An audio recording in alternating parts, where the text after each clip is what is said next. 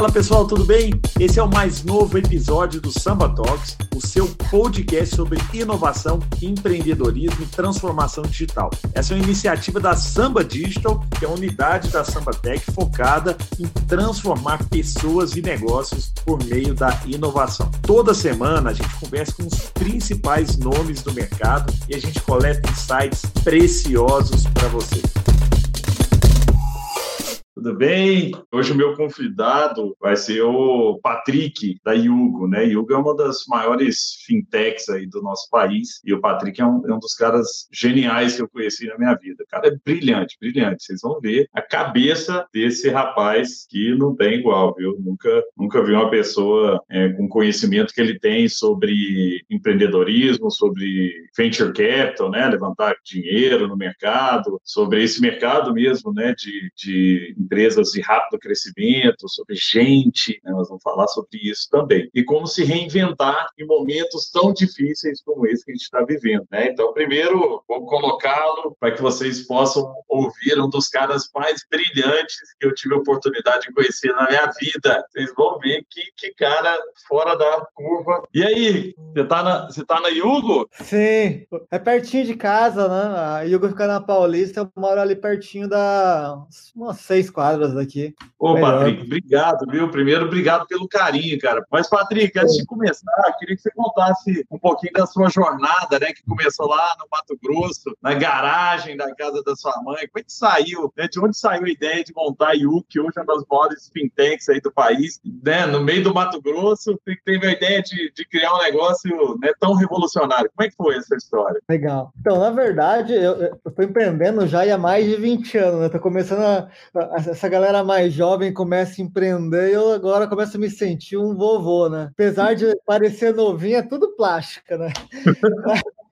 A Yuga é meu oitavo negócio. Meu primeiro negócio foi o mecanismo de busca aí na era pré-Google, ou seja, a internet mal tinha chegado no Brasil, não existia Google, existia um monte de mecanismo de busca, não sei quantos do, do pessoal que vai lembrar, mas você tinha o KD, você tinha o Aonde, você tinha uma série de mecanismos de busca. Eu comecei a empreender lá atrás, né? eu nunca parei de empreender. E a Yugo, na verdade, é, ela foi um projeto que ela, ela juntou todas as experiências que eu tive é, nos meus sucessos e nas minhas falhas como empreendedor, né? Então, a gente quando empreende, o, o, o que eu gosto mais de empreender é que você está sempre aprendendo, né? Você aprende com seus acertos, você aprende com seus erros e os meus primeiros negócios, é, eu focava muito na tecnologia, né? Eu cada vez é, focava em ser melhor na tecnologia. E num determinado momento aí, entre o, o quarto e o quinto negócio, é, eu entendi que por mais que tecnologia é, ela ela adiciona valor quando você empreende, ela é só um pedacinho da, da, da história toda. Então, entre o quarto e quinto negócio que eu tive, eu aprendi isso e eu comecei a buscar quais eram as outras características, os outros pontos de importância que eu deveria focar para ter um negócio de sucesso. Daí você começa a perceber que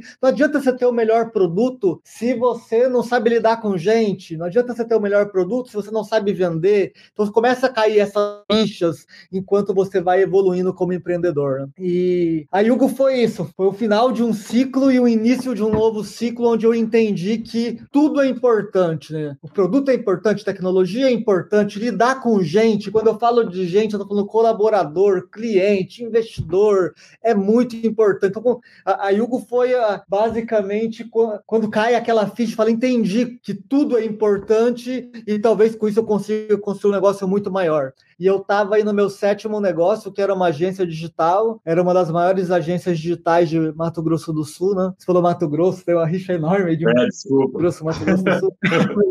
E, e, foi quando caiu a ficha, falei, puxa, eu entendi. Eu entendi que tudo é importante e o peso é o mesmo, né? Meu background é inteiro de tecnologia, então um cara que vem de tecnologia, ele acha que tecnologia e força bruta vai mudar o mundo. E não muda, né? Você precisa saber lidar com gente, você precisa saber como é que vende, como que um, você insere um produto dentro de um mercado. Então, a Yugo foi isso. Eu tava, eu tinha acabado de entender muito de gente, que para mim é um grande pilar quando você está está empreendendo, né? Você tem que ter um tato, você tem que ter uma empatia e tá o tempo inteiro trabalhando essa empatia, melhorando isso. E é, essa agência digital me trouxe isso, me trouxe esse conhecimento grande do pilar de gente que mudou minha vida. Eu falei, puxa, eu entendi porque que eu ficava batendo a cabeça com tecnologia, com o melhor produto e não conseguia, só ficava patinando. Eu era teimoso, eu achava que o produto por si só ia fazer uma empresa acontecer, né? Eu cheguei até empresa onde eu investi do bolso sozinho aí,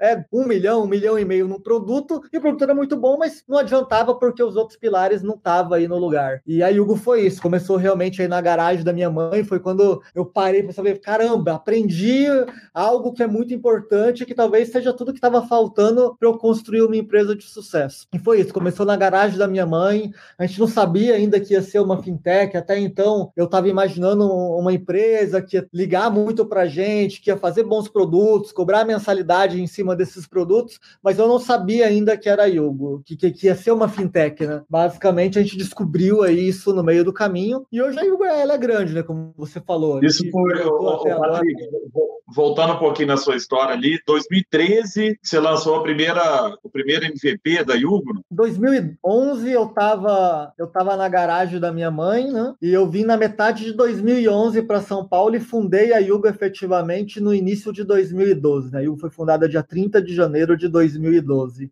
Antes de fundar a Yugo, eu, eu venho de Mato Grosso do Sul, né? Eu me achava o maior caipirão do planeta. Então, eu trabalhei seis meses no mercado em São Paulo só para entender onde é que eu, me encaixava nesse mercado, né? Que às vezes a gente, como empreendedor, a gente acaba tendo uma visão errada de quem a gente realmente é, né? E a gente só sabe quem a gente realmente é quando o mercado fala quem o Patrick é ou quem o Gustavo Caetano é. Então eu trabalhei seis meses em São Paulo, de junho até dezembro de 2011, e aí no início de 2012 eu fundei a IU. Genial, cara. Ô, ô Patrick, o que, que foi o, o, grande, você falou de gente aí, né, cara? Você, você, você é um dos caras mais brilhantes, a gente está em alguns grupos em conjunto aí, você sempre traz coisas muito é, inteligentes, assim, um pensamento bem, bem, bem focado em gente mesmo, né? O que, você acha que é um grande aprendizado para quem está começando, para quem já tem negócio, para atrair pessoas boas, né? Porque, assim, muita gente fala assim, pô, mas não tem dinheiro, né? Você também um dia lá atrás, no, no, no começo, né, não tinha capacidade de trazer o melhor cara e tal. Mas como que você consegue montar um time bom no momento em que você ainda não é conhecido, não tem tanto dinheiro, não tem. Como é que foi lá atrás para você conseguir atrair gente boa para o um negócio numa época que estava no começo? Daí? Então,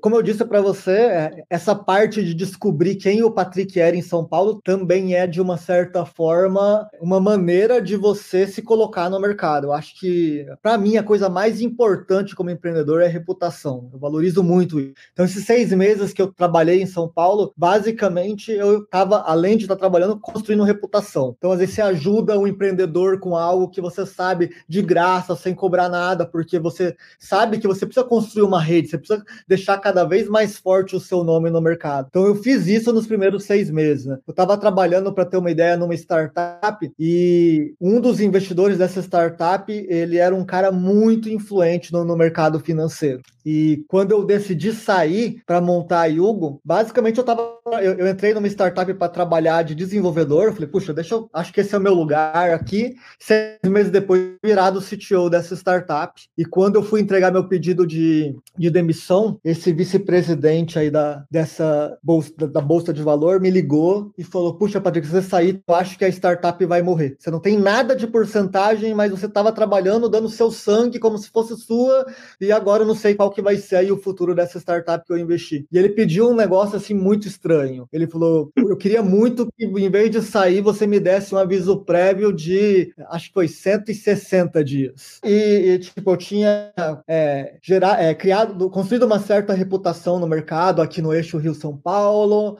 É, muita gente me conhecia, isso tudo em seis meses, e eu tinha dado a sorte de, puxa, em alguma conversa com o pessoal do Conta Azul, o Vinícius acabou me apresentando para um grupo de investidor em São Paulo, e eu, eu, não sei se você sabe dessa história, mas o meu primeiro investimento, ele veio por indicação do Vinícius do Conta Azul. Né? Eu não sabia. O, o Vinícius indicou, eu fiz uma apresentação para um grupo de investidor aqui em São Paulo, e eles colocaram, colocaram um cheque aí de 250 mil reais na mesa, eu estava pronto para montar a Yugo. Só que daí aconteceu esse lance desse vice-presidente da Bovespa, né, que é B3 hoje, pedir um aviso prévio de 160 dias. E eu acho que o fundamento de entender de gente de reputação vem de qual foi minha resposta é, para esse investidor. Falei, cara, eu, tô, eu trabalhei numa empresa, gerei reputação e tem, e tem um cara que é relevante pedindo para mim um aviso prévio de 160 dias. E eu fiz um negócio assim que foi absurdo, todo mundo considerou absurdo na época, e esses investidores que colocaram o cheque de 250 mil na mesa acharam meio estranho no início, mas uma semana depois eles voltaram para conversar comigo. Foi mais ou menos o seguinte: eu voltei para esses investidores e falei, pessoal, é o seguinte, é, tô pronto para montar a Yugo, mas o vice-presidente da B3 pediu para mim fazer um aviso prévio maior, porque ele confia em, tudo que eu entreguei aonde eu nessa empresa que eu estava trabalhando. E como eu acredito muito em construção de reputação, de caráter, eu vou aceitar esse aviso prévio de 160 dias. Então, estou aqui sendo honesto com vocês. É, vocês podem, se vocês quiserem tirar o cheque da mesa e levar para outra startup, tudo bem, mas eu vou dar esse aviso prévio. Eles pediram uma semana para pensar e daí eles voltavam, é muito louco isso, mas por algum motivo faz sentido. Então você pode dar esse aviso de 160 dias, você pode trabalhar numa boa, quando você voltar, o cheque tá aqui esperando. E foi muito louco, né? Porque o negócio você não costuma ver, né? As pessoas olham muito o negócio, puxa, deixa eu ir pro meu próximo emprego, e não olha para construção de conexão, que é muito mais importante do que o valor do dinheiro em si. Né? Ô, ô, e, ô, ô, Patrick, mas peraí, só, só nesse ponto aí que eu acho super legal, tá? O que você falou é, é genial, cara. Tem três, três coisas aqui que eu anotei enquanto você estava falando. Primeira coisa, é, outro dia eu vi um vídeo do Jack Ma, né, o fundador do Alibaba, e ele fala exatamente o que você disse. Assim, no primeiro momento, cara, busca conhecimento, busca aprender lugar, não só que vai te dar o melhor salário e tudo, mas onde você vai aprender mais. Né? Porque às vezes o cara vai para uma empresa gigantesca, né, para um banco gigante, então, não vai para aprender nada. Aí ele, cara, faz o que eu estou te mandando ali. E, e o que ele cara, fala é isso. Assim, eu tinha. Começa sua vida buscando aprendizado, conhecimento, né, que é o que você está contando. Né? Sim, eu vim para São Paulo, eu achava que era um caipira, ia receber proposta. Para mim, se alguém me der um emprego de 3.500 reais ali há oito anos atrás, eu, eu tava feliz da vida e mal eu sabia o tanto de conhecimento que eu tinha. Eu tinha proposta de empresas gigantes que eu, eu vim para falar, se alguém me der 3.500, eu tô feliz da vida. Eu recebi propostas de oito para cima de empresas gigantescas e eu escolhi trabalhar numa empresa que eu ia ganhar menos, mas como eu já entendia de gente, eu conseguia, puxa, deixa eu entender quem são sócios, quem são os investidores, qual que é a trilha de crescimento de carreira. Quer dizer, você olha muito para salário, você aceita trabalhar numa multinacional e você esquece que uma empresa tem, vamos lá, 500, 600 funcionários, já existe toda uma política de como que você sai de desenvolvedor para se tornar um CTO ou até mesmo um sócio. As pessoas às vezes esquecem isso e daí o que acaba acontecendo é, puxa, deixa eu me tornar o melhor desenvolvedor possível e quem pagar mais é para onde eu vou. E, e, às vezes esse é o pior caminho possível, né? Porque você está olhando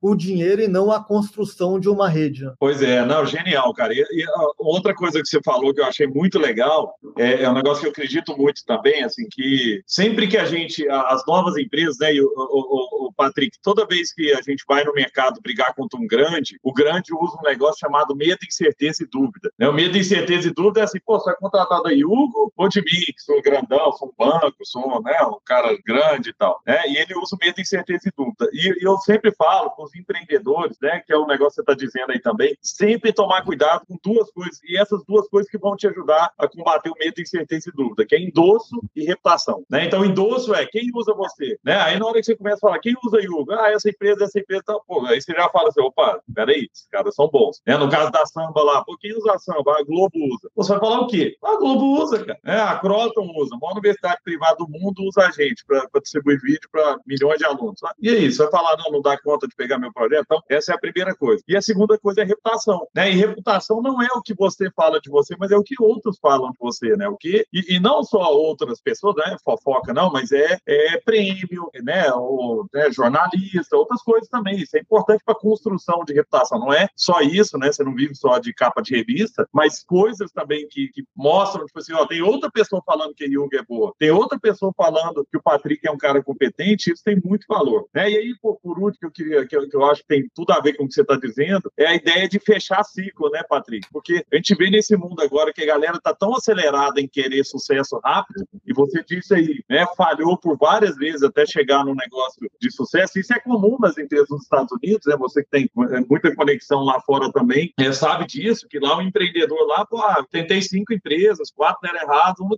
uma deu certo. Hoje o cara monta um negócio que é virar unicórnio, né? O cara quer rápido. E a mesma coisa para o funcionário também. Às vezes o cara entra na empresa, já quer virar diretor, já quer crescer, ou quer sair rápido. E algo que eu, negócio que eu falo muito lá dentro da Sampa também é fecha ciclo. E o que é fechar o ciclo? É ter alguma entrega. Porque eu vejo gente que entra, o Dieguinho da Rock Content me falou um negócio que eu nunca esqueci, Patrick. Ele fala assim: Gutones, cuidado com o amador sênior. Que o amador sênior, cara, é o cara que vai crescendo na, na, carreira, só que nunca entregou nada. Ele nunca fechou nenhum ciclo. Né? E a gente vê muito isso, assim, pela pressa do cara querer ganhar um salário um pouco melhor, e, e não, não culpa o cara de querer ganhar um salário melhor e tal, mas ele, eu acho que mais importante é como que eu, que eu entrego alguma coisa, até para ele se sentir capaz de falar, cara, eu, eu entreguei algum resultado, porque muita gente sai do negócio e não entregou nada. Você saiu, deixou o negócio do jeito que entrou, é, assim. Isso gera, muita, isso gera muita frustração, né, Gustavo? Porque às vezes a pessoa tá ali, passa a vida inteira tentando procurar cada vez um salário maior, porque ela nunca teve aquela satisfação de, puxa, eu entreguei algo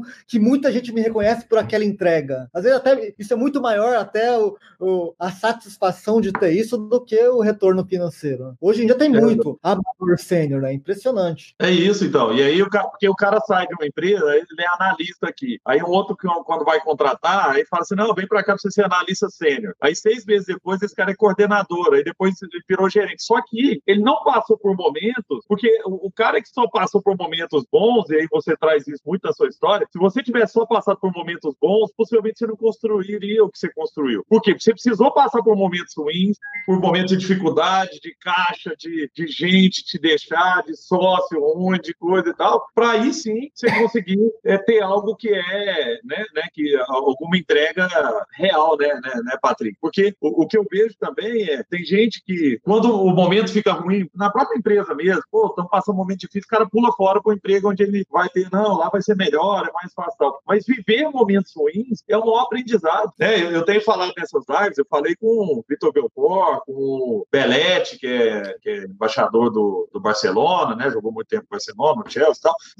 e com outros atletas, Carlos Borges, que é medalhista olímpico e tal. Todos esses caras falando, o maior aprendizado vem do erro, vem da falha. E eu vejo que muita gente hoje não quer falhar. Né? O primeiro momento de falha, esse cara foge. Né? Como é que você vê isso no mundo do empreendedor? Porque você é um cara que passa por isso o tempo inteiro. Né? Porque o pessoal, o que eu queria desmistificar, o, o Patrick, é, é o pensamento tipo assim, o Patrick ou ele teve sorte na vida, ou o Patrick, é, para ele as coisas são fáceis porque a Yogo é grande, é conhecida. Né? Mas não é assim, né? Não foi assim, né? Para você chegar até aqui. Não, não é. E, e, o legal da Yogo é que hoje ainda a gente atende muito startup e eu gosto de dar conselho, né? Adoro ver o projeto de um empreendedor decolar. E o maior conflito que o empreendedor iniciante tem com ele mesmo é ele achar que ele vai acertar de primeira. Isso não acontece. A gente olha a minha carreira, quantos anos a gente demorou para a gente atingir tanto um patamar financeiro quanto um, patamar de, de ter um conhecimento suficiente para fazer um negócio crescer de forma constante. Isso demora, né, Caetano? Tô falando, tem 20 anos de mercado. Você vê muito empreendedor que está no segundo ano e está ali achando que tudo vai acontecer, e talvez não seja assim. Você tem que estar tá preparado para. Pode ser que você dê sorte, mas pode ser que você esteja na mesma linha de todo mundo, né? Então, uma coisa que eu, gosto de falar muito para todo empreendedor que vem conversar comigo é que, que fala: puxa, eu vou ser um unicórnio, eu vou valer bilhão. Eu falo, olha, pode ser que você valha, mas trabalha com o comum. Se você for, é, o que, que você pode fazer para fazer seu negócio continuar crescendo? Porque, vamos supor que você não consiga ser um unicórnio, pelo menos você vai ter crescido de forma constante e vai ter feito entrega. Porque o pessoal fica esperando aquela curva que eu saí de. Eu tava faturando 10 mil reais por mês para 10 milhões de reais por mês. E não é assim que acontece, né? Você sabe que, que a gente, até para construir reputação, tem uma curva aí, né? Que, e, e, muita gente não quer passar por essa curva. Se você olha lá fora, né, vamos pegar aí Estados Unidos, é, a estratégia comum de uma startup lá fora é: eu vou construir um negócio, eu sei que eu não vou conseguir uma Globo de início, ou que eu não vou conseguir um Dog Hero de início, mas tem um monte de gente pequena que está começando também que eu posso ajudar. Então, lá fora você vê muito essa estratégia. Eu vou atender um monte de startup, vou ir atendendo, vou pegar relevância, uma hora de tanto atender startup, eu vou pegar uma conta grande e essa conta grande vai trazer outra, e isso que vai me dar a escala. O pessoal não tem paciência para isso. Né? A Yugo ficou três anos aí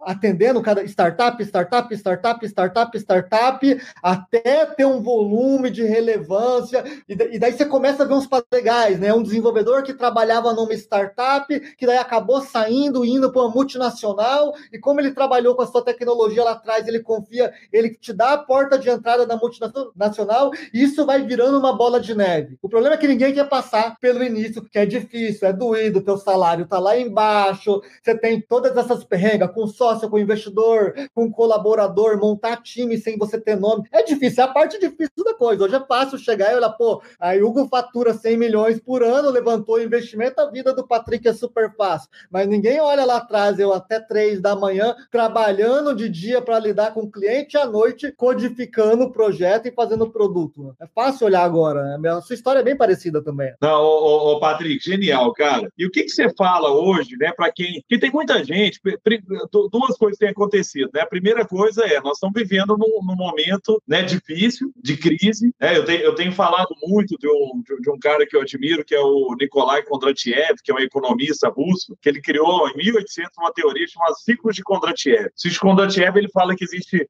de a cada 50 anos o mundo entra em ascensão, depois o mundo entra em declínio. E a cada declínio, né, do que, que o, da, da economia, acontece uma grande revolução tecnológica. Então a primeira grande revolução foi o carvão, aí depois a segunda revolução a eletricidade, aí depois a terceira grande revolução petróleo e automobilismo, depois né, o, a informação e tecnologia. Só que ele diz é isso, é muito legal, que as revoluções surgem de crise, né? E nós estamos vivendo um momento de crise agora, né? Todo mundo em casa, mudou os hábitos, economia vai para o saco, né? O que, que você vê, o que, que você é, diz agora para os empreendedores? Primeiro, para quem já empreende, né, em negócios tradicionais, como que esse cara pode se reinventar, né? Porque eu acho que é, são, eu vi outro dia, quase um milhão já de empresas que, que faliram já nesse, nesse momento difícil. Muita gente que tem restaurante, que tem é, loja, né? Tá tendo que se reinventar. Só que nós temos uma vantagem, né? Que é a gente vive num momento em que tem tecnologia abundante e barata, né? As pessoas conseguem usar tecnologias baratas. O que, que você indica hoje para o cara que quer se reinventar, mas não tem dinheiro? Lógico, a situação está difícil, né? É, e, e que, que, que tem de alternativa aí para o empreendedor, para ele dar a volta por cima? Eu vou contar só uma historinha rápida aí de uns dois minutinhos sobre oportunidade, que tem muito a ver com crise. É, eu, eu gosto de ler muito, né, Gustavo? Eu não lembro exatamente em que livro que eu li isso, mas eu, eu li há uns tempos atrás pessoal falando sobre oportunidade, né? Que é, tem muito empreendedor que fala: ah, a vida não me deu oportunidade, eu nasci numa família pobre, eu que tive que construir meu caminho. E eu não lembro o nome do livro que ele está falando que isso por si só é a oportunidade. Talvez se você nascesse numa família rica e tivesse tudo, você não iria se mexer para construir algo grande. Então fala muito que o fato de você ter ou não dinheiro, de você estar não é, bem ou não posicionado é, num, num círculo social relevante é a oportunidade em si. Eu gosto muito aí do, do, do caso do, do Thales. O, o Thales ele fala que ele não teve oportunidade, mas eu, às vezes eu brinco com ele e falo: é, Thales, o, o fato de você não ter tido oportunidade é a sua oportunidade, porque você construiu a sua oportunidade a partir daí. E tem muitos casos, assim, né? O próprio Marco Gomes, da Bubox, que infelizmente não é. mais, mas que foi para fora, é, também tem a ver com o fato de não ter oportunidade, ter sido a própria oportunidade. Então, para mim, a crise é muito isso, né? É o fato de estar tá todo mundo numa situação é, que é bem diferente da situação é, padrão que eles estavam experimentando, a pessoa tem que se reinventar. E eu acho que o, o grande ponto de você conseguir é, aproveitar a oportunidade é criatividade, né? Eu acho que você tem que parar e, e pensar, puxa, como é que eu, o que, que eu posso fazer que ninguém está fazendo que vai me agregar valor? E você tem que pensar fora da caixa, tem que ser criativo.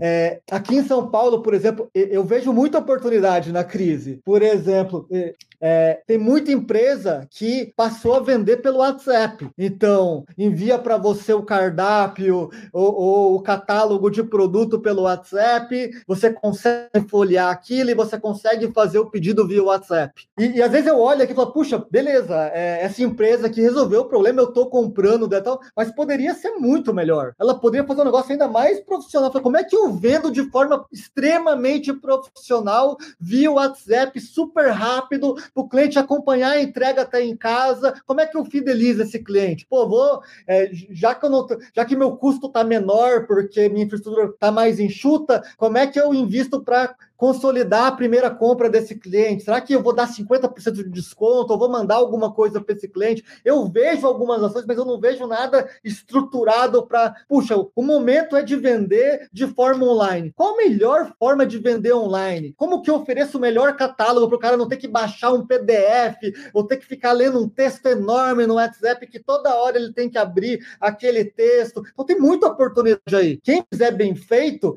é, é a experiência de compra. Você nem precisa ter um site e tal. Você pode fazer esse atendimento tete a tete via WhatsApp com texto, mas como que eu faço isso de forma excelente? Então, eu acho que é, é um momento de você ter criatividade, de você olhar é, como que o padrão de compra mudou e como que você ataca isso. Então, você tem algumas tecnologias que ajudam você a receber, né? Link de pagamento, como é que eu salvo o cartão de crédito desse cliente para ele não ter que digitar toda vez ou ter que descer com o cartão de crédito o prédio para ir lá pagar. Você começa a olhar tudo isso, fala, puxa, como é que eu ofereço uma experiência que, que esse, o, o meu cliente vai comprar de falar, caramba, como foi fácil comprar dessa loja, eu vou comprar dessa loja até passar a crise e se brincar, você usou aí três, quatro meses de crise para fidelizar um cliente que quando o mercado começar a voltar, a, a, gente sabe que não vai ser o mercado como era antigamente, vai ser um mix do que é agora do, com o que era antigamente. Então, como que você aproveita esse momento para ficar ainda mais forte? Né? Aí tem, você vai ter que investir, você vai ter que usar sua criatividade, você tem que parar um tempo para pensar como é que você melhora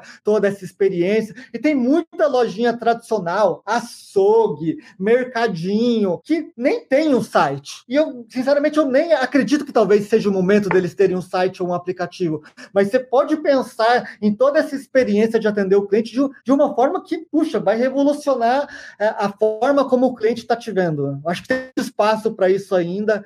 É, a gente está aí, eu falo, ainda no início dessa crise, né? Talvez chegando aí na metade, tem muita oportunidade aí. E, eu, e, e ninguém parou de consumir, né?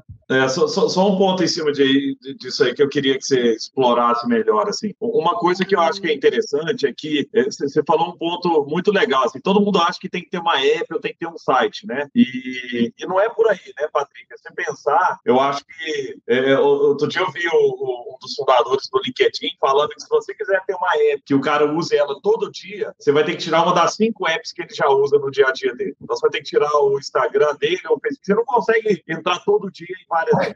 Então, é, é, muito difícil, né? Você pensa, quanto de app tem no nosso celular que às vezes você nem lembra que você tem aqui. De vez em quando eu vou fazer uma limpa, você fala, que tem? Esse, né? Eu nem sei para que serve, tá lá. Então, muitas vezes é usar o poder das plataformas, né? Pô, seja os marketplaces, né? Usar marketplace já aberto, ou que é o que você está dizendo, usar o poder do WhatsApp, porque tá todo mundo no WhatsApp. 98% das pessoas que têm celular tem WhatsApp. Ou usar o poder do, do Instagram, ou usar o poder de um. Né? Assim, tem rede pronta com audiência lá dentro, né? É mais fácil você construir uma audiência lá dentro do que você tentar puxar uma audiência para uma app sua, para um site seu, não é isso? Com certeza. Eu, eu vi um exemplo usando o Instagram lá fora que eu achei sensacional. O restaurante ele tinha o Instagram dele normal, ele criou um outro Instagram e colocou o cardápio dele nesse outro Instagram. Ele instalou algum plugin lá de fora que era o seguinte: você achava o produto que você queria no próprio Instagram e comentava no, no comentário, eu quero esse produto. E daí ele abria o pedido e te enviava. Na primeira vez ele te pediu o cadastro, a partir da segunda vez você só entrava lá e falou, quero esse, pá. Ele já fazia o pedido com o teu cartão de crédito salvo e mandava para sua casa e tipo não tinha app nenhum. Eu ele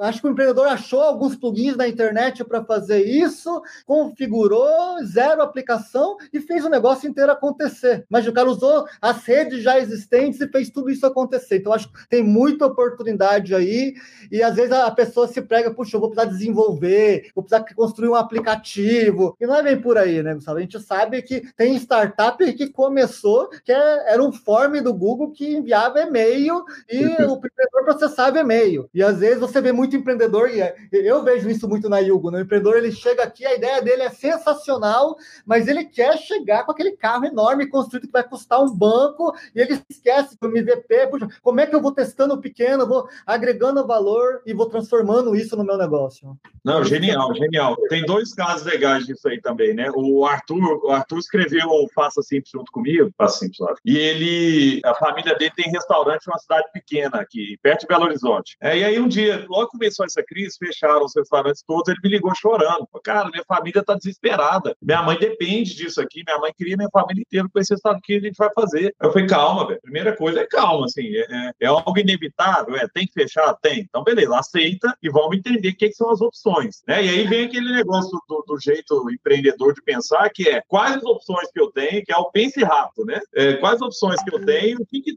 eu posso começar a executar rápido que vai me trazer o maior impacto, né? Então, assim, o que, que eu posso usar rápido? Ele fala, ah, cara, é, eu tenho telefone de um monte de gente, que um monte de gente pendura lá com a gente e tal. Falei, então você consegue criar um grupo no WhatsApp, por exemplo? Ou mandar mensagem no WhatsApp? Ele, ah, beleza. Tá. Aí depois ele ligou e falou, cara, vamos começar a fazer promoção diária no WhatsApp. Então ele, ele começa a dizer ó, hoje é estrogonofe, né? Aí você quer? Quero. Aí vai lá, entrega na casa do cara e tal, e depois ele come. Ontem eu falei com ele, né? Eu tenho falado constantemente com ele de outros assuntos, né? E aí eu falei com ele ontem, ele falou assim, cara, a gente tá batendo recorde de venda. O povo tá eu... adorando. Sim, Porque, é... assim, é, Patrick, pensa assim, o que você está resolvendo? Qual é o problema que você resolve? Você está simplificando. Sim. O cara já conhece o restaurante, o cara já confia. Tá, esse, esse, não é o problema né, dele. Ele gosta da comida e tal. O que, que ele fez? Falou, não, cara, se dá um sim no WhatsApp, tem alguém aqui me entrega. Tem coisa mais cômoda do que isso. É sempre o olhar de pensar no problema e não pensar na, na tecnologia, que era o que você estava falando no começo, né? Você, é, tentar, o que, que é o problema que eu tenho que resolver? Comodidade. Cara, como é que eu resolvo isso da melhor maneira possível para ser mais simples para o cara, né?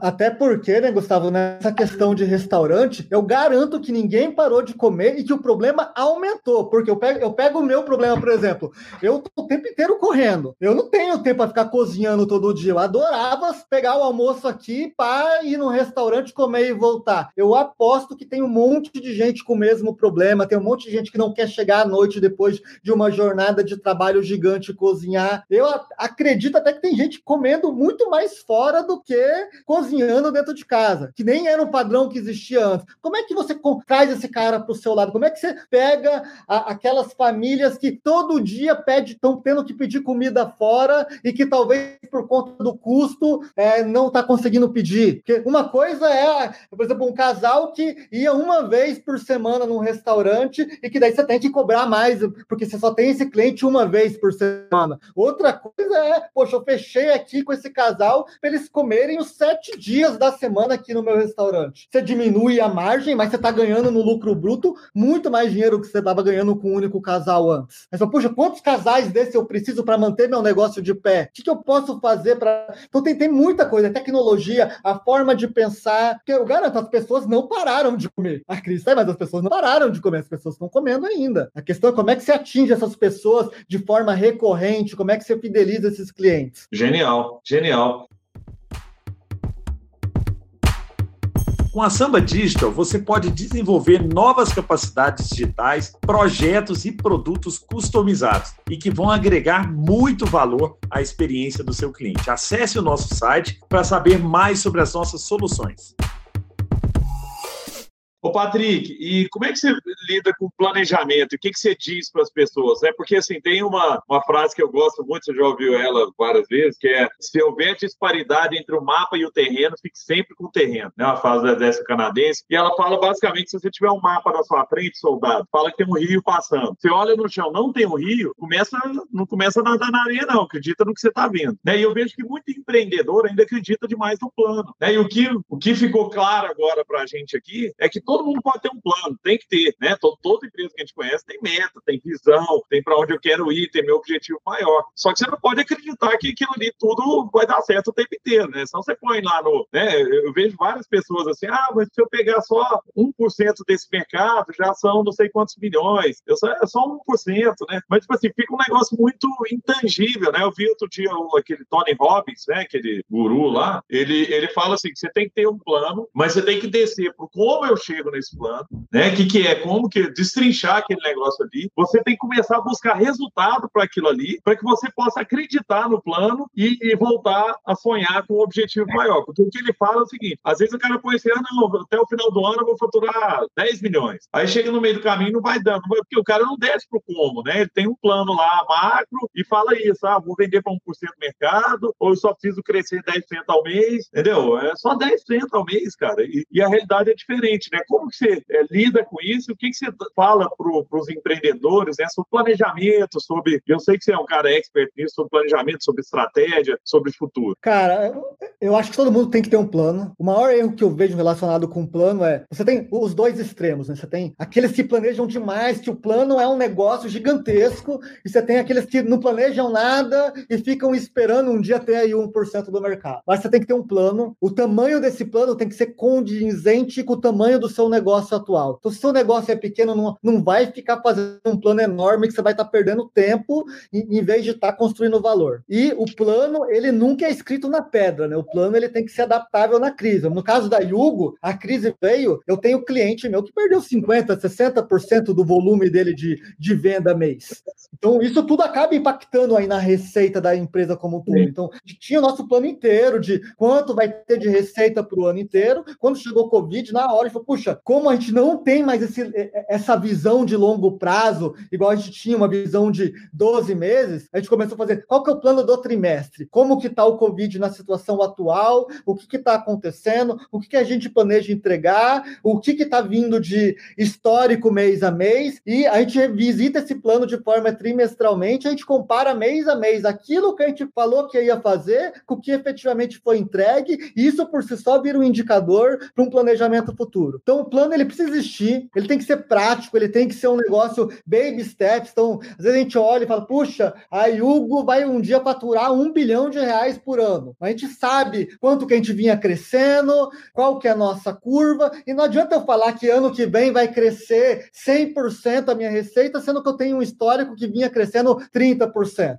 Como a gente costuma fazer aqui é, eu mantenho os 30%, ah, estou fazendo 100 milhões, vai crescer 30%, daqui três anos não vai chegar um bilhão nem ferrando. Então, eu já eu começo a aceitar a realidade que, do jeito que eu estava vindo, não vai chegar a um bilhão. Esse é o primeiro passo, você conscientizar aonde você está e aonde você está indo, né? Quanto você está vendendo por mês, qual que é o seu crescimento histórico, ou qual que é, o, qual que é a sua é, redução de receita histórica para você entender para onde isso vai te enviar, a sua margem, a sua taxa de churn, né? ou é, quantos por cento dos seus clientes voltam para fazer uma recompra no seu estabelecimento é, mês a mês ou semana a semana. O primeiro passo é você ter esses indicadores mínimos, não adianta ter um monte, é quais são os mínimos que fazem o seu negócio crescer ou diminuir e traçar um plano para beleza. Eu sei que nesses indicadores a minha empresa vai ter essa curva aqui. Beleza. Quais são os experimentos ou quais são os mini planos que eu vou colocar em prática para mudar esses indicadores? Porque toda vez que você, se você encontrar os principais indicadores de crescimento do seu negócio e você conseguir com mini planos, que é ou um pedaço do seu plano maior, mudar esses indicadores, aí sim você consegue realmente causar impacto e fazer seu negócio continuar a crescer, né? Tem muita gente que faz aquele plano enorme, mas não sabe nem qual que é o indicador que vai fazer a diferença de você entregar 10 mil de receita e receita no... E é bem engraçado isso, né? É, a, a, gente costuma mentir para a gente mesmo porque isso traz conforto, né? Quando eu falo de negócio recorrente, negócio de mensalidade, muita gente fala, puxa, eu vou conquistar meus primeiros 100 clientes, falando aqui de, de negócio vendendo para negócio, em três meses. E a verdade, você pegar o padrão, é oito, nove meses. É um ou outro que consegue fazer em dois, três meses. E se você olhar todo empreendedor que chega falando de, de negócio de mensalidade, fala, não, vou conseguir 100 mensalistas no primeiro mês. Aí você olha o histórico de mil negócios, 20 conseguiram. Ou seja, não é uma verdade. Não adianta você acreditar nisso que é um tiro no pé, né? Você tem que ter muito, você tem que saber muito quais são os seus indicadores e o que, que eles estão te dizendo nesse momento para você poder tomar a decisão, né? O que a gente mais vê empreendedor que mente para si mesmo. E, e é aí que o plano começa a dar errado, porque você começa a fazer um plano de que pô, você está vendendo 20 mil esse mês, do nada você vai começar a trabalhar agora e no mês que vem você vai fazer 40 mil. Poxa, quer ter esse plano? Tenha, mas tem um mais conservador também que te mostra como que vai de 20 a 22, a 25, a 28 e vai gerando um conforto que quando você tiver conforto dos seus indicadores, a hora que você falar vou de 25 para 50, você vai. E às vezes você fica olhando um empreendedor tentando sair de 20 para 40 e ele fica dando porrada todo mês para fazer isso acontecer. Isso nunca acontece, porque ele nunca conseguiu sair de 20 para 22. Genial, cara, genial. Então, você estava falando aqui, eu estava pensando, uma vez eu tive com o Flávio Augusto lá na casa dele em Orlando, né? E ele, o Flávio Augusto, né, vendeu uma WhatsApp, ele é dono do Orlando City e tal, um cara né, bilionário, tá na Forbes aí e tal. E eu perguntei, sempre encontro esses empreendedores, né, Patrick? Eu perguntei, mas que, qual foi a virada, né? O que, te fez? O dia que você descobriu que esse era um negócio da sua vida, que ia dar certo e tal. E ele falou assim: foi, Gustavo, o dia que eu descobri que eu não era uma empresa, o WhatsApp não era uma empresa de abrir franquia, como todas as empresas de plano de, de, de curso inglês eram. É que, como é que o cara ganhava dinheiro? Ganhava dinheiro abrindo franquia. Ele falou: o dia que eu saquei que o meu grande negócio, que é o que você está falando, qual que é o seu indicador que se você apertar ele, você, a sua empresa vai, vai para o topo, né? E aí ele falou: meu indicador que eu descobri é: eu vendi um livro, é, as apostilas, eu, eu, me custava 70 reais para produzir e eu vendia ela por 3.500 reais. Né? Olha isso, olha a margem desse negócio. E não tinha imposto, né? Porque é livro, não sei qual é o imposto reduzido. E aí ele falou: ah, então imagina o seguinte: o dia que eu descobri que o meu negócio era isso aqui, eu comecei a abrir franquia mais barato para ter as pessoas na ponta comprarem apostila, porque minha margem, meu, meu crescimento ia vir de apostila. Né? Quando ele vendeu o WhatsApp, ele estava com 90 milhões de, de EBITDA, vendeu por mais de um bilhão, né? por um bilhão. Então, é, mas esse é o negócio, tipo assim, onde eu tenho que focar, né? Porque às vezes você está olhando indicador demais, querendo mexer em várias coisas, cara, às vezes você precisa melhorar um negócio. Pô, se eu tenho um negócio que me dá uma margem de 80%, me dá uma margem de 90%, foca naquilo ali, né? Ao invés de focar num monte de coisa ao mesmo tempo, né? Que, que é um problema do empreendedor também, porque o empreendedor, por ser um cara inquieto por natureza, a gente acaba, tipo, começa a ir um negócio e fala, não, mas vou lançar um outro produto, vou fazer uma outra coisa e tal, e não... Né? E aí, onde é que eu, que eu, que eu foco? Onde que eu tenho que apertar para chegar no meu crescimento, né? Com certeza. Falta um pouco de seguro. Eh, nós, como empreendedor, a gente é ansioso por natureza, né, Gustavo? Então falta um pouquinho de, puxa, como é que eu seguro a ansiedade? Como é que eu descubro quais são os três principais indicadores que vão mudar meu negócio? E vou fazer o café com leite dia a dia ali na, em, cima daqueles indicadores e vou aprender sobre isso e vou melhorar meu plano e vou adaptar meu plano, porque às vezes eu estava olhando o que eu ia vender, vem uma Covid tira 30% da sua receita. Você tem que dar dois passos para trás e olhar para, poxa, peraí, é, falou que ia ter um rio aqui no meio do deserto, infelizmente o, o sol está muito mais forte, não tem mais o rio, precisava desse rio para poder acampar, para chegar onde eu tenho que acampar, o que eu vou fazer? Então você tem que ter essa linha de pensamento, se adaptar rápido e, e não, acho que o principal é não assustar, né? Porque crise acaba assustando. Puxa, eu não estou vendendo, vou fechar meu negócio. Tem que tirar a cabeça de falar, puxa, essa é a realidade. Como é que eu me adapto? Porque o, ponto é, não é só você que está na crise, está todo mundo na crise. Então não diminuiu só para você, diminuiu para todo mundo que está no mesmo segmento que você. Como é que você olha para, puxa, se essa é a nova realidade, como é que eu me aproveito disso para crescer durante a crise? Quando a crise acabar,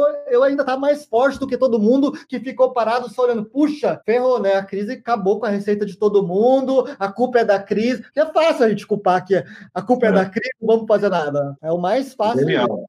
Genial. Ô, ô, Patrick, eu tenho uma última pergunta aqui, depois tem uma pergunta da, do, do pessoal que fez aqui no, no, no LinkedIn, tá? É, é, sobre nicho, assim. Eu tenho gostado muito, principalmente com, com, com, a internet, né, cara? Existe uma possibilidade grande das pessoas apostarem em nicho, né? Eu vejo que, que ainda tem muita solução que é genérica, assim. O cara quer atender todo mundo, o cara quer falar com todo mundo. Só que quando você vai para nicho na internet, que te dá a escala do nicho, né? Que é um negócio meio as pessoas, contra-intuitivo, né? Parece que não, a escala e nicho não tem. Não, tem. Você pega o Omelete, por exemplo. O Omelete focado só em geek, nerd. Pô, os caras fazem um evento em São Paulo para 200 mil pessoas, 260 mil pessoas foram no evento deles né, no, no ano passado só para nerd, o povo vai fantasiado de, de super-herói, de não sei o que e tal, o povo que gosta de quadrinhos e tudo mais. A gente tem um cliente lá na Samba, que é a Fish TV, lá da sua terra, lá, o povo pesca muito lá.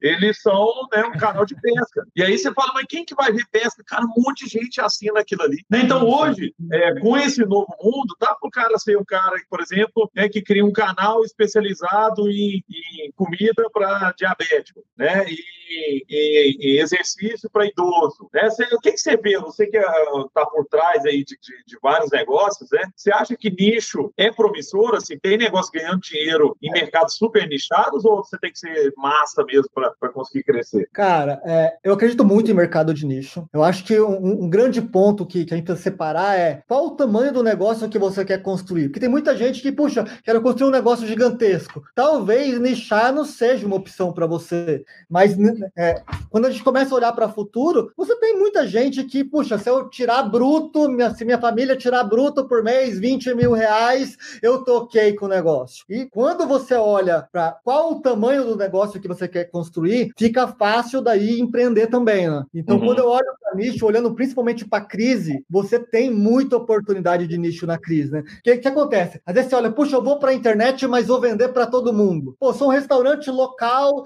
é, que fica localizado aqui na Paulista com a Augusta. Você começar a pensar de forma inteligente, como é que eu atendo num raio de cinco quadras todos os casais que jantam à noite? Eu vou fazer um preço, mensalidade que ele paga e recebe a comida todo dia em casa. Você saiu fora da caixa, você não não está expandindo muito o teu ramo de atuação, mas se brincar, você consegue, em vez de tá, fazer um negócio que era até maior do que o negócio que você tinha anteriormente. Que você subestima o tamanho de casais que vivem numa região de 10 quadras quadradas aqui na região da Paulista, com esse monte de prédio para tudo que é lado. Então, eu conheci só, só, só uma, uma, observação. Eu conheci um pessoal da P7, produtora de vídeo. Os uhum. caras são especialistas em produção de vídeo para casamento. Aí o cara fala, e aí, quanto, quantos casamentos você O cara faz 1.700 casamentos por ano. É a maior empresa de vídeo para casamento da América Latina. Gigantesca, um prédio gigante. É, vê que o cara é focado só em vídeo é para casamento. Bomba, cara. Falta muito isso. É, pessoal que abre e-commerce, às vezes, tenta entregar no Brasil inteiro. Eu, eu falo isso porque eu vi alguns casos de e-commerce que você olha e o negócio é excelente em São Paulo, Rio de Janeiro e Minas Gerais. Só que a margem dele é comida toda vez que ele tem que ficar enviando produto lá para o Amazonas. E falta, às vezes, por isso que eu falei de indicador, falta, às vezes, aquele discernimento para você olhar e falar, poxa, quer saber de uma coisa? Podem falar o que quiser de meu e-commerce agora em diante, só vai vender para São Paulo, Rio de Janeiro e Belo Horizonte. E nisso o cara triplica a margem dele. Então falta muito isso de você escolher o mercado que você quer atacar, né? O que você mais vê empreendedor falando, puxa, eu vou atacar Brasil e se brincar, o cara não quer atacar Brasil, América Latina e para o mundo. E talvez é melhor ele vender só para São Paulo e focar em vender só para São é. Paulo do que ficar tentando atacar esse mercado enorme que acaba, é, a, a, verba de marketing acaba sendo pulverizada e não acaba tendo o efeito que precisaria ter. Né? Então você vê muito caso, esse caso de perfeito, né? Tem várias startups de casamento aqui na U que a gente vai para caramba, essa empresa ganha dinheiro só com casamento, às vezes só com casamento numa determinada região, e é fantástico quando você olha para a base e vê empreendedores que sabem qual é o seu mercado, né? Faz muita diferença você saber qual é o seu mercado. E o local é cada vez mais forte, né? Você, você falou um negócio legal, né, Patrick? Assim, muita gente também pensa no, no global, no coisa, lógico tem que ter esse pensamento, mas para alguns negócios, para outros, o local é mais interessante, né? Porque casamento mesmo. É um negócio que, pô, vou chamar uma empresa lá de, do Rio de Janeiro para fazer um casamento aqui em Belo Horizonte. Não, quero uma empresa daqui. Né? Quem que é o especialista? Quem conhece esse mercado? E aí, alimentação é assim, né? tem várias coisas que você pode aproveitar o local. Aí, o Patrick, o papo tá legal demais, o pessoal tá adorando aqui no LinkedIn. E o Johnny Alcântara fez uma pergunta, vamos fazer ela mais genérica, ele fez específico para estética, mas como que a Hugo pode ajudar empresas, né, ou pessoas, por exemplo, que tem, tinham atendimento em domicílio, né? O que, que é que, que, que você acha que pode usar, usando a Yugo também, mas até com modelo de negócio, pra, né, no caso dele aqui, é estética corporal, é, com atendimento em domicílio, né? Como é que você tem visto esse tipo? A gente tem amigos, né, que tem negócios né, né nessa área que estão bem impactados, né? O que, que, que você acha que dá para mexer nesse momento aí? E a Yugo ajudar? O, o, que eu tenho visto, no geral, em, em estético,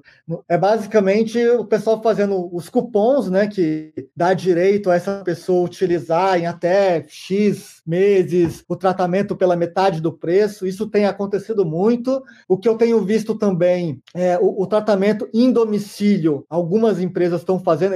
Eu não sei como está a legislação para isso, se permite atender ou não, mas se caso permite, tem muita coisa que dá para fazer, né? Reduz um pouco o valor na crise, salva o cartão de crédito dessa pessoa, combina algo mensal. Porque, imagina, você está numa crise, você não sabe quanto você vai vender amanhã. É melhor se reduzir pela metade sua margem e triplicar a quantidade de clientes que você atende do que ficar tentando vender pelo mesmo valor, sendo que sua estrutura de custo está inchada. Então, eu vejo muita empresa fazendo isso, fazendo com sucesso, diminuindo o valor, tendo um controle maior sobre a margem, fidelizando o cliente. Eu acho que, que na crise, quando você olha para negócio que, é, por exemplo, de estética, você tem que olhar outras formas de, de prestar o serviço. O serviço é o mesmo, mas olhar outras formas de prestar o serviço, que é, puxa, olhar muito para a taxa de churn que eu falei, né? Pô, você, vamos supor que você, passa, você faz a unha de alguém, você fazia a unha dessa pessoa uma vez por mês. Como que você pode fazer a unha dessa pessoa três vezes por mês, mesmo diminuindo o teu valor? Como que você faz essa pessoa indicar outras pessoas? Pô, se você me indicar um cliente novo, eu vou fazer sua unha de graça durante um mês. Como que eu. E, e, por isso que eu falei, sempre o controle do indicador. Porque se você consegue fidelizar mais, ou seja, se cada pessoa, cada cliente novo que você coloca para dentro está comprando toda semana de você, os clientes já existentes, você está dando incentivo para eles indicarem novas pessoas, você consegue construir um negócio sólido assim, né? Eu olho muito, é, é, eu, quando, sempre quando eu estou começando um negócio, eu olho muito para lucro bruto, que é basicamente o seguinte: puxa, quanto que eu preciso fazer por mês para meu negócio parar de pé agora nesse cenário pós-crise? Puxa, eu preciso ter 15 mil reais, eu começo daí. Eu vou, puxa, desses 15 mil, quanto que eu já tenho dentro de casa da minha receita que era existente e que diminuiu? Pô, eu tenho 7 mil. Pô, desses 7 mil, será que eu consigo diminuir esses 7 mil para 5 e usar 2 mil como incentivo para melhorar e trazer novos clientes para chegar no meu patamar de 15 mil de novo? Porque, você, porque o pessoal costuma olhar, puxa, eu ganhava 15 mil, agora estou ganhando 8 mil, estou ganhando 7 mil, ferrou. Você tem que olhar para, puxa, beleza, o que, que eu faço com esses 7 mil para voltar voltar rapidamente para os 15. Porque eu garanto que o pessoal não parou de fazer unha. Todas as minhas amigas, é, minha namorada, toda semana estão fazendo a unha de algum jeito. Ou tá indo no salão, ligando para um salão que a, a pessoa, é, a manicure vai atender em casa porque não pode atender no salão, que vai ir com a máscara. Falou. Tá acontecendo, as pessoas não pararam de consumir, gente. É só você é pega as mulheres de em volta de vocês e vê se elas não estão com unha feita e cabelo feito. Como elas estão fazendo?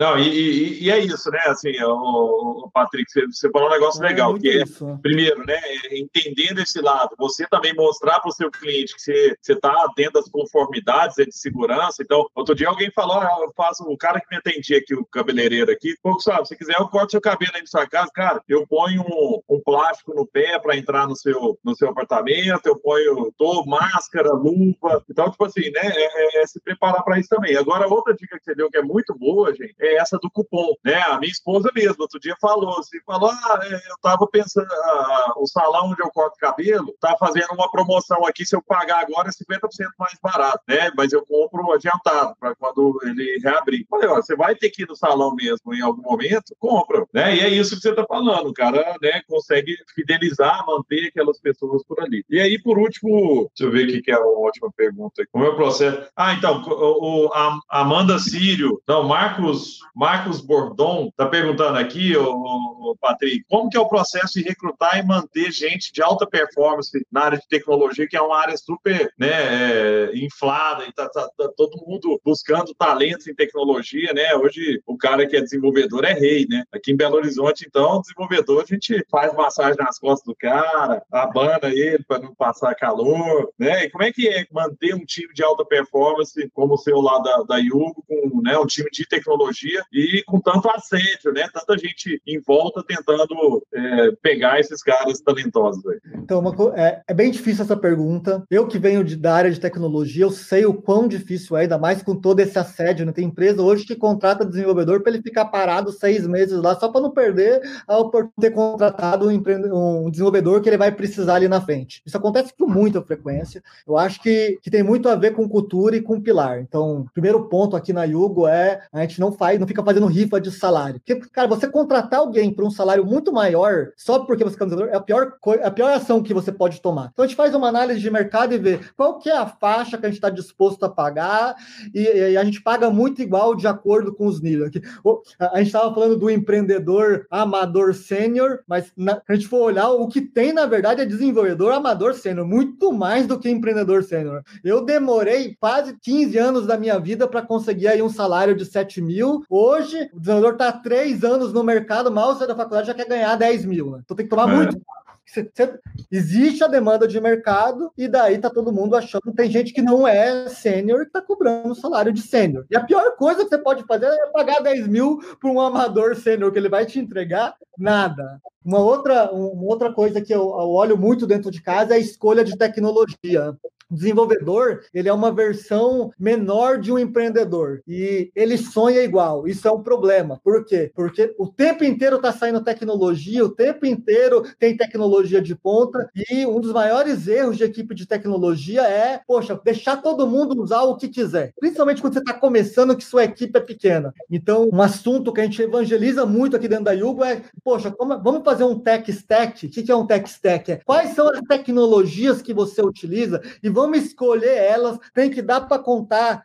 no máximo nas, nos dedos das duas mãos, e você revisita isso ano a ano e você tem os targets de quando você altera isso. Porque isso facilita muito na hora de contratar. Porque o que eu vejo muito nas startups que eu visito é você começa a visitar e ver, ah, essa empresa tem 15, 15 desenvolvedores, desses 15 desenvolvedores tem lá 4, 5 squad, cada squad trabalha com um tipo diferente de tecnologia. Então, o, o que a gente evangeliza muito aqui na Yugo é que menos é mais, que você vai ter muito mais satisfação pessoal de estar trabalhando num negócio que todo mundo sabe qual que é o tech stack, quando que vão ser as entregas, que é muito mais satisfatório você cumprir com a entrega, conseguir trabalhar de uma forma que seja às oito horas por dia, você ir embora com aquela sensação, puxa, entreguei tanto hoje, tá tudo de pé funcionando. Então, esse é o maior desafio na hora de contratar, porque um, você vai ter que olhar toda a parte de cultura e ter certeza que essa pessoa não está rifando rifando salário no mercado. Porque vai ter um monte de gente rifando. Então você vai contratar mais devagar, olhando para pessoas que queiram construir uma carreira. E você vai ter que vender seu peixe, vai ter que mostrar que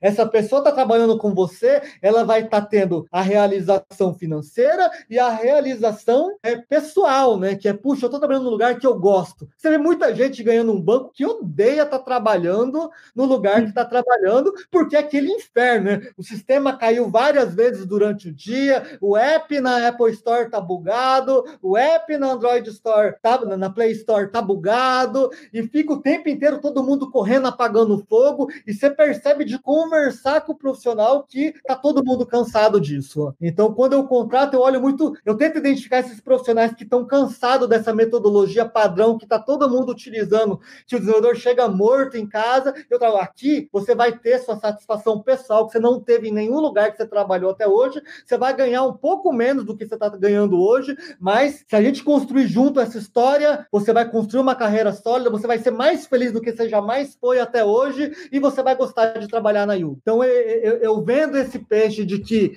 a satisfação pessoal é tão importante quanto a satisfação financeira e, poxa, vamos trabalhar de... Imagina, todo dia você vir é, desenvolver aqui na Yugo e você se, se sentir feliz, que é a, a maior dificuldade do desenvolvedor. Todo desenvolvedor está cansado, porque todo, ter ideia é fácil, né? O maior problema do desenvolvedor é que ele tá, às vezes ele está numa empresa está todo mundo tendo ideia, ideia, ideia todo dia, e para entregar essas ideias, precisa de desenvolvedor infinito, está todo mundo contratando até dizer chega. Na Yugo a gente faz um pouquinho diferente. A gente olha, poxa, primeiro os indicadores, depois quais são os produtos que realmente fazem diferença, depois não vamos tentar inovar de fora a fora, vamos construir a nossa caixinha de tecnologia e vamos usar ela. E, e isso funciona para gente. Uma coisa que eu gosto de fazer também, é, quando você olha para design de produto, né? Você tem startup, às vezes, que a cada três meses ele refaz o design inteiro do produto. Então a gente costuma colocar constante aqui, que é, puxa, design de produto, direção de arte, a gente vai mudar uma vez por ano. E vai ter aquele período que a gente vai chegar, vai olhar o design, vamos criar nova direção de arte, e depois que aquilo fechou, só vai mudar de novo daqui 12 meses. Para você fazer a pessoa, na, toda vez que ela estiver pensando em direção de arte, ela pensar um pouquinho, puxa, isso aqui só vai mudar daqui 12 meses. Senão você começa a deixar abertura para desenvolvedor, para designer, mudar as coisas de uma forma tão rápida que não necessariamente agrega valor para o produto e quando você vê, tá todo mundo infeliz na hora de trabalhar. Então, eu acho que tem formas de você olhar para o trabalho é, de maneiras que você é, traga a satisfação pessoal e a satisfação financeira. Porque sempre vai ter gente querendo contratar, pagando o valor que for, e eu acho que o pior que você pode fazer é entrar aí nessa competição, porque tem gente de bolso fundo aí, e você vai acabar sem produto nenhum, porque você vai estar o tempo inteiro ciclando esse monte de gente que só quer dinheiro, mas que também está infeliz no pessoal e às vezes nem sabe, e você nunca tem nenhum tipo de entrega, né? Que acaba acontecendo o que você falou aí no empreendedorismo amador sênior, acaba acontecendo aí o desenvolvedor que é amador se vende como sênior e não consegue entregar nada de valor para você. Esse aí é o chamado programador que não programa. É aquele cara que rola e rola e rola, mas não faz nada, né? Ô, Patrick, obrigado, viu? Que papo legal, que aula que você deu, cara. De verdade, você é um cara é, brilhante, sempre com ideias é, diferentes, inovadoras, mas é um cara que realiza, né? O que vocês viram, gente, é que o Patrick, além de um sonhador, como todo empreendedor precisa ser, é um cara que vai lá e faz, testa, experimenta, erra, né, Patrick? Eu acho que isso é fundamental e sua história mostra né, a importância também de erros e acertos para a construção né, de, uma, de uma carreira de sucesso, de um empreendimento de sucesso. Obrigado, viu, pelo carinho, obrigado pelo seu tempo. Adorei nosso papo aqui e a gente volta a se falar mais. Obrigado, viu, Patrick? Legal, Gustavo. Obrigado pela oportunidade. Queria agradecer a toda a audiência que acompanhou a gente. E, pessoal, fé e que seja criativo, que a gente vai passar pela essa crise. Muita gente vai ser maior do que entrou na crise e pensem de forma criativa, tá bom? O, o Gustavo aí é um grande idealizador de como pensar simples. Então, eu acho que é criatividade alinhado com esse pensamento simples, você consegue entregar resultado, acredita, não fica assustado e tamo aí. Obrigado de novo, viu, Gustavo? É sempre um prazer estar conversando contigo. Você sabe que eu te acho um cara incrível, super inteligente e eu estou à disposição aí, tá bom? Obrigado pelo carinho, viu? Você é o cara fora da curva. Obrigado, Patrick. Fica bem aí. Valeu. Você acabou de escutar mais um episódio incrível do Samba Talks, o seu principal podcast sobre inovação. Para continuar aprendendo, siga a gente nas redes sociais. Basta procurar por Samba Digital. Um abraço e até a próxima.